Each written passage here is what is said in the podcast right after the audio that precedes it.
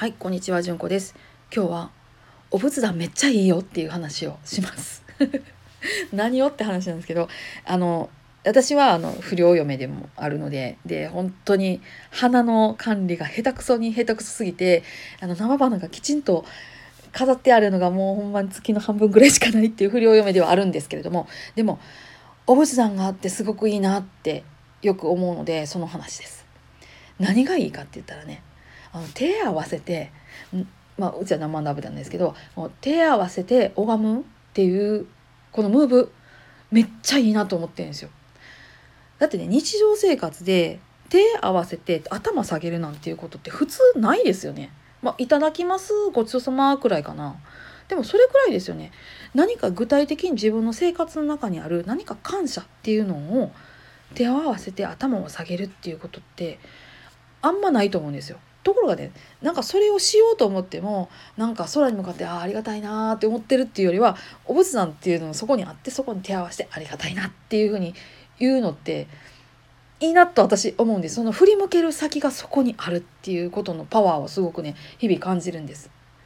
まあ、おそらくお天道さんに感謝、ね、空も今日綺麗に晴れてて最高とか、ね。えー、畑ではイチゴが実ってラッキーとかいろいろあるけどなんかそういうごそっとした振り向けようのない感謝っていうのを向ける先があるっていうのってすごくいいなと思うんです。でこれはなんかこう宗派によって違うかもしれないんですけど私の家っていうか私が育った家とかだと新しい靴を買ってくると必ずあのお仏壇の前に持ってってでしばらく置いておくんです。でそこから下げて履く朝履くっていう風にしてたんです。私それすごくいいなと思ってて今もそうしてるんです。それがあの宗教的にどうかなっていうのとかはとりあえず置いといてもなんかそのお供えしてお下がりを頂いてきてっていうのって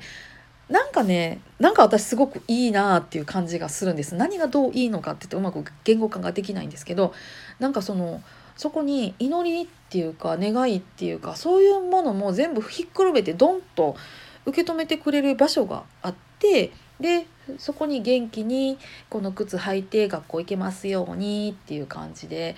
置いとく。で「ありがとうございます」って言って手合わせて下げてきて履かしてもらうっていうのってなんかちょっといいと思ってるんですけどどうでしょうか？私のこのこう仏教との関わり方がちょっと変なのかな？どうなのかな？とか思いながらなんですけどあの本当に仏壇オールマイティにいろんなものを受け止めてくれる場所なので是非ご活用いただきたいなと思いますし今家にめっちゃ大きい仏壇があってかなんなっていう風に人がいはるかもしれへんのですけど今ってねあの本当にダウンサイジングしてもう仏さんだけみたいな可愛い仏壇とかもありますしんでわざわざあの金仏壇がいいって言ってあれをやっぱり新調なさる方っていうのもやっぱりいはるんですよ。何しかねやっぱりあの装置としてすごく優れているからこそ今もずっと残ってきているっていう側面はあると思うのでもしお家にある方はやっぱりご活用いただけたら活用って言ったらちょっと失礼かもしれないけどやっぱりありがたくお祭りしていていただきたいしで、えー、今ないっていう人でもやっぱりなんか実家にね仏壇あるとかおじいちゃんおばあちゃん家にあるとかあったらやっぱチーンってしたりとかするでしょ。ああいう気持ち？なんか結構あの人生に良い影響を与えてるような私は気がするので、えー、めっちゃ仏壇おすすめですっていう話でしたもうこんな話きっとねお坊さん聞いたら「何なんこの嫁は」とか「何週なん?」とかいろいろ言われそうではあるんですけれども、えー、在家から嫁いでまいりました一般人オブ一般人の私としてはこんなように思っておりますっていう話で、えー、今日は締めたいと思います。